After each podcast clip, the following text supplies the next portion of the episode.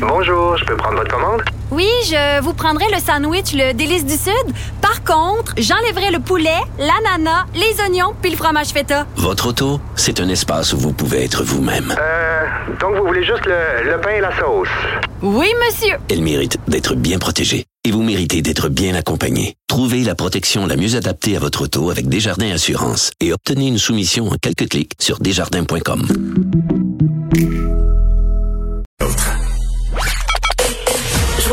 la discussion. Appelez ou textez le 187 Cube Radio 1877 827 2346. Bon, on en parle de ces fameuses bulles parce que même si le concept est appliqué dans les classes du Québec, c'est une autre histoire hors des classes, donc en dehors des heures de cours. Et est-ce qu'on se dirige vers un mur avec la propagation de la COVID-19 chez les enfants, mais surtout chez les adolescents? J'en parlais en début d'émission. Je les vois beaucoup se regrouper. Puis je les comprends, là. Ils sont tannés. Euh, ils ont été enfermés pendant des mois, ont envie de voir leurs amis. C'est tellement important de se stabiliser à cet âge-là. C'est euh, vraiment le centre de l'existence, les amis, quand on a 14, 15 ans, mais quand même, euh, les mesures sanitaires s'imposent. Je parle avec Benoît Masse, chef de l'unité de recherche clinique appliquée au CHU Sainte-Justine, professeur de santé publique de l'Université de Montréal. Monsieur Masse, bonjour. Bonjour. Bon, euh, les bulles. C'est au cœur de la stratégie gouvernementale euh, en ce qui a trait au retour euh, en classe. Et là, à la lueur de ce que je vois moi-même, et pas juste moi, je pense que tout le monde, on est à même de le constater, là, est-ce que ces bulles-là vont survivre au test de la réalité? On est en droit de se poser la question. Là. Euh, oui, il faut, faut bien comprendre qu'une bulle, une bulle classe, euh, c'est un endroit où un, élève va passer probablement six heures par jour avec les mêmes personnes. Alors, c'est une question d'exposition de, temps. On peut faire un parallèle un peu avec un, coup de soleil. Si, si, vous passez euh, une demi-heure au soleil, vos chances d'attraper un coup de soleil sont beaucoup moins que si vous passez six heures. Donc, c'est certain qu'on voit les regroupements dans, dans, dans, les autobus ou après les classes, ainsi de suite, mais ces regroupements-là sont relativement courts. Hmm. Donc, les chances de transmission, s'il y a de la transmission qui se fait au niveau de l'école, les chances sont que ça va arriver dans la classe où là, sont beaucoup plus exposées de façon beaucoup plus longue. Puis en même temps, ils sont euh, enfermés. Hein? Les fenêtres sont fermées la plupart du temps. Il y a des écoles où les fenêtres ne s'ouvrent même pas. Donc j'imagine que ça aussi, ça joue. Euh, oui, et là, on, ce qu'on sait de ce virus-là, ils aiment, ils aiment les endroits fermés à l'intérieur, puis en plus les endroits, quand je dis aiment, c'est ils se propagent mm. beaucoup Euh, en plus, les endroits qui sont mal ventilés. Mais les bulles claires, je pense qu'il y a une certaine chose qu'il faut comprendre. Les bulles claires sont surtout là pour euh, répondre rapidement euh, si jamais il y a une infection, on va trouver facilement avec qui il était en contact, qui, qui c'est un élève s'infecte, avec quel autre élève il a passé la majorité de son temps. Et là, il y a des listes qui existent et c'est facile de les contacter. Imaginez si on n'avait pas les bulles, et là, vous êtes en secondaire 4, euh, ben là, il faudrait faire une enquête, dire, ah ben là, on a un élève qui est positif.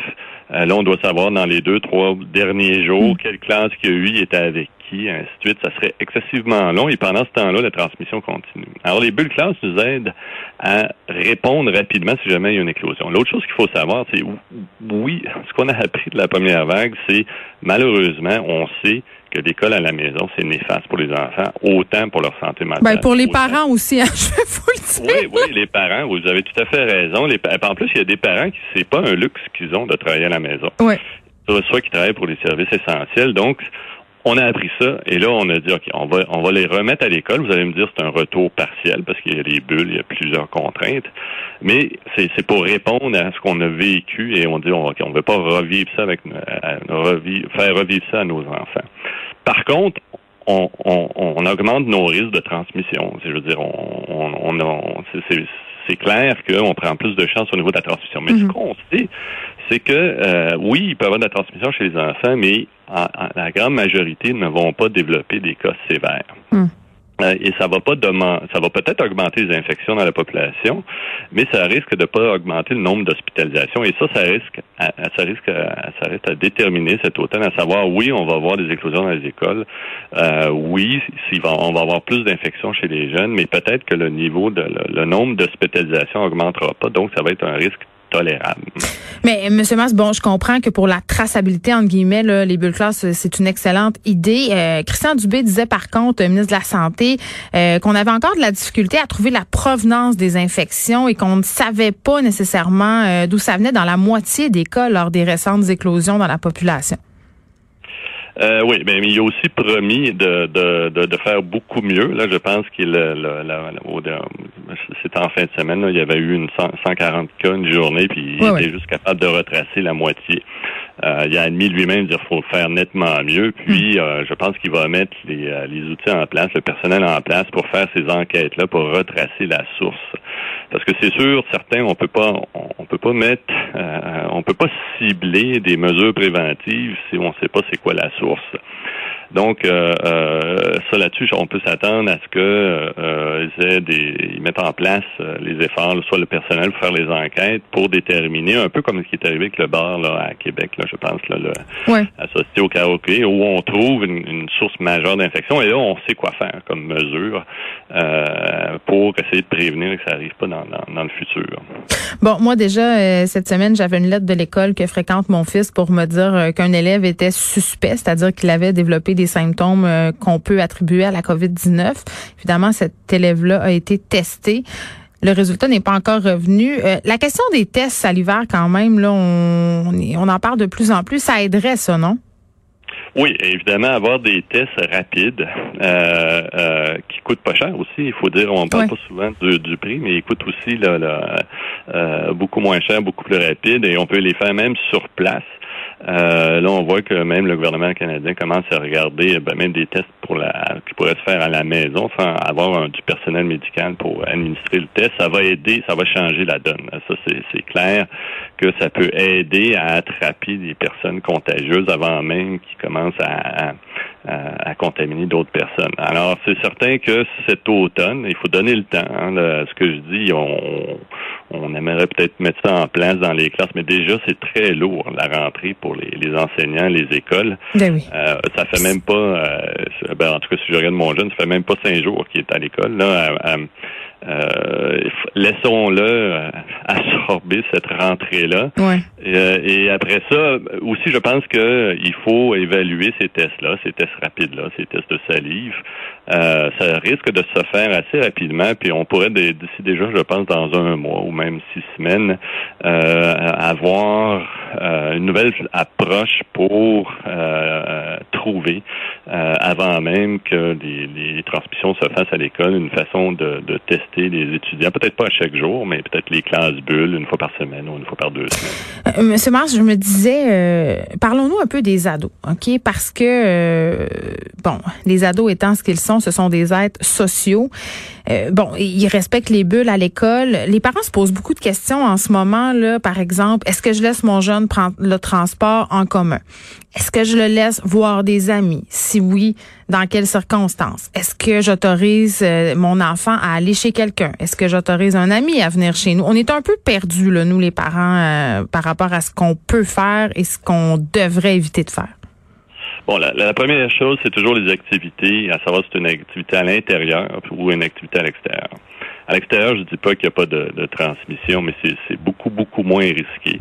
Donc, il faut vraiment favoriser les, les, activités. Si votre ado doit euh, inviter d'autres ados parce qu'ils veulent, vous avez tout à fait raison, ils ont non seulement ils ont besoin, mais c'est ça fait partie de l'adolescence d'avoir une vie sociale, développer une vie sociale, mais en autant que ce soit à l'extérieur. Donc, c'est l'autre chose, c'est à savoir la durée de l'exposition. Prendre le transport en commun, si c'est pour un autobus, par exemple, si je regarde mon, mon plus jeune, il prend l'autobus, mais il est 10 minutes dans l'autobus. Comme je disais tout à l'heure, l'exemple du coup de soleil, c'est oui, c'est un peu plus euh, c'est difficile de garder le 2 mètres dans l'autobus ou même le mètre. Il y a son masque, mais la durée d'exposition est très courte. Si bien que les chances de transmission dans le transport commun sont relativement plus faibles. Euh, et après ça, éviter l'intérieur. Alors, ça va être le, vraiment le grand défi, hein, parce que le Québec, on le sait, à un moment donné, c'est plate à dire, mais il fait froid. Il, puis en plus, il mouille, puis faire les activités à l'extérieur, ça devient excessivement difficile. Et là, c'est pas de prendre les activités qu'on faisait à l'extérieur et les rentrer à l'intérieur, parce que là, le risque de transmission. Et ça, ça va être vraiment le défi, de dire oui, c'était plaisant les barbecues, oui, c'était le fun les fêtes dans la dans la cour, mais on peut pas tout prendre ça, puis là, dire, bon, OK, ben là, au mois de novembre, il fait froid, là, on rentre ça à l'intérieur. Et là, ça va être une, ça va prendre une discipline, puis ça va prendre les parents qui expliquent bien aux ados, dire, tu peux, ce que, tu fais à l'extérieur, tu peux pas le faire à l'intérieur. Tu sais, je suis désolé, on va, on, on va devoir attendre soit un vaccin ou soit euh, euh, des traitements efficaces, mais pour le moment, il faut vraiment éviter de, de, de, de faire des rassemblements à l'intérieur. Oui, mais cette idée de bulle, justement, là, parce que ça a été soulevé à maintes reprises, là, notamment euh, quand on s'est déconfiné, de créer des bulles euh, en dehors des écoles, des bulles sociales. C'est-à-dire, cet ami-là, c'est oui, il est dans ta bulle, puis même au sein des familles, on a vu ça, là, des gens ont mis en place des bulles. Par exemple, trois familles ont décidé de se voisiner, de se côtoyer. Est-ce qu'on peut penser que c'est un modèle qui pourrait être viable cet hiver, ou même ça, c'est imprudent?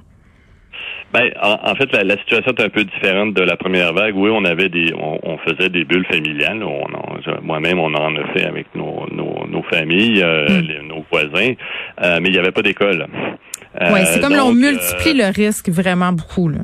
Oui, là présentement, c'est la, sont, nos bulles sont beaucoup moins, les, nos bulles familiales ou sociales sont beaucoup moins hermétiques parce que là, nos enfants s'en vont à l'école, ils reviennent, ils ont beaucoup plus de contact avec l'extérieur. Euh, donc la situation est un peu différente. Je pense que c'est bon de garder le même concept de bulle, de dire ben ok, euh, on va euh, on va essayer de, de, de, de, limiter, si on veut, le nombre de personnes avec qui on a des contacts. mais la situation est un peu différente de, de la dernière vague où là, on pouvait vraiment plus isoler les bulles sociales et familiales. J'ai l'impression que beaucoup de parents auront des discussions tendues et déchirantes avec leurs adolescents au cours des prochains mois. Benoît Mass, merci beaucoup de nous avoir parlé. Benoît Mass, qui est chef de l'université, l'unité, pardon, de recherche clinique appliquée au CHU Sainte-Justine, professeur de santé publique de l'Université de Montréal. Euh, chez nous, c'est déjà un sujet de tension. Là. Pour vrai, là, euh, puis je trouve ça excessivement difficile de dire non parce que même moi, même moi, j'ai de la misère en ce moment à me dire, après l'été qu'on a connu, euh, qu'il va falloir, entre guillemets, resserrer euh, les, les règles, c'est-à-dire revenir un peu euh, à cet isolement qu'on a connu cet hiver, parce que, soyons honnêtes, là, on a passé l'été, oui, à respecter les mesures de distanciation, même si parfois on les a un peu oubliées l'alcool aidant et euh, cette impression aussi qu'on était dans une espèce de trêve par rapport à la COVID-19. Donc, on s'est vu, on s'est côtoyé, on en a passé des soirées dehors à jaser, à faire des barbecues. Mais là, c'est vrai, là, ce que Benoît Mars disait. Au Québec, il pleut, il neige. Euh, c'est un virus qui euh, est plus fort à l'intérieur, donc dans nos maisons, peut ventiler ça sera peut-être pas une bonne idée de se réunir entre nous et ça sera peut-être excessivement difficile pour les adolescents. Tu sais, c'est comme si on nous avait enlevé des droits, on nous les redonne puis on nous les reprend.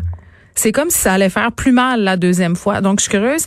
J'ai hâte de voir comment on va réagir. Puis je m'inclus là-dedans. Là. Est-ce qu'on va trouver ça plus difficile que la première fois? Parce qu'on sait on sait vers où on s'en va, on sait que c'est difficile le confinement, on sait que c'est tough de pas voir sa famille, de pas voir ses amis. Et tellement on oublie là tantôt juste avant l'émission, je discutais avec ma mère puis je demandais euh, est-ce qu'on se loue un chalet à Noël? Mais j'ai complètement oublié que c'était la Covid-19. J'ai complètement oublié un que ça serait peut-être pas possible parce qu'on sait pas euh, au niveau de la contagion communautaire et tout ça où on sera rendu à ce moment-là. Deux, mes parents euh, ont un certain âge est-ce que c'est une bonne idée de les mettre en contact avec mes trois enfants qui fréquentent désormais trois établissements scolaires dans la ville de Montréal, un des endroits où il y a le plus d'infections avec Québec? Tu on, on a oublié là. On va, ça va être très très rapide le retour euh, à la réalité et ça va être super dur. En tout cas, moi, je vais trouver ça super dur de tenir tête euh, à mes ados puis de leur dire ben non, écoute, euh, tu peux pas en avoir d'amis à coucher, tu peux pas aller souper chez un tel, chez une telle. Tu rentres après l'école, tu laves tes mains tu mets ton linge dans la laveuse. Parce que moi, euh, même si on dit euh, que c'était pas nécessaire de faire se changer les enfants, là, moi, tout le monde se déshabille à la maison pour mettre des vêtements propres. Qu'est-ce que vous voulez? Je suis peut-être un petit peu intense, mais vaut mieux prévenir que guérir.